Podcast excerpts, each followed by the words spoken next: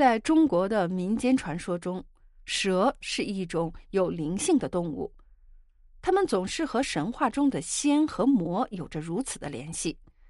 比如《白蛇传》中，经过千年修炼成仙的白娘子，而现实中，蛇带给人们的则更多是一种恐怖的形象，令人望而生畏，尤其是体型巨大的巨蛇。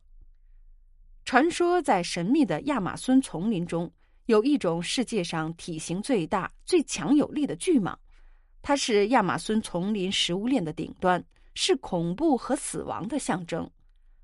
它们最长可达十米，重达二百五十千克，其最强的武器不是利牙毒液，而是无人能及的力气。它们只要蜷曲身体，就可将猎物压得粉身碎骨。连世界上最大的啮齿类动物南美水豚也不能幸免于难。幸运的是，巨蛇一般都会隐身在远离城市的偏僻之地，但是有些人在有些时候还是会与巨蛇不期而遇。一九三六年五月的一天，在江苏省射阳县的一个小村庄里，雨过天晴，空气清新。陆伯吃过早饭。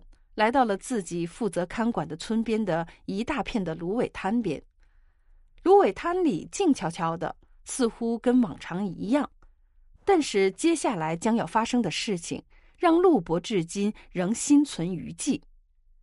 在无意中，陆伯抬起头向河边看了一眼，突然他看到距离自己八十米远的地方，居然有一条巨蛇。那条蛇大的是令人恐怖。它高高昂起的脖子足有电线杆那么高，身体有水缸那么粗，体色很像赤练蛇。那血红的信子一吞一吐，哧哧作响。陆伯被吓得呆住了。陆伯想转身逃，可是没有一点力气，跑不动。幸运的是，巨蛇随即爬进了芦苇滩中，消失了。过了好久，陆伯才从震惊中恢复了过来。在很长的一段时间里，陆伯一直把这件事儿憋在了心里，他不想给其他人带来困扰。可是心里藏着这么一大件事儿，委实不好过。于是陆伯忍不住将巨蛇的事情说了出来。周围的人听了之后都非常的震惊，又纷纷的告诉了自己周围的人。就这样，一传十，十传百，在口口相传中，巨蛇被人们描述的是越来越可怕。到了最后，居然有人说，巨蛇食大如牛，别说吞下一个人，就是吞下一头肥牛也不成问题。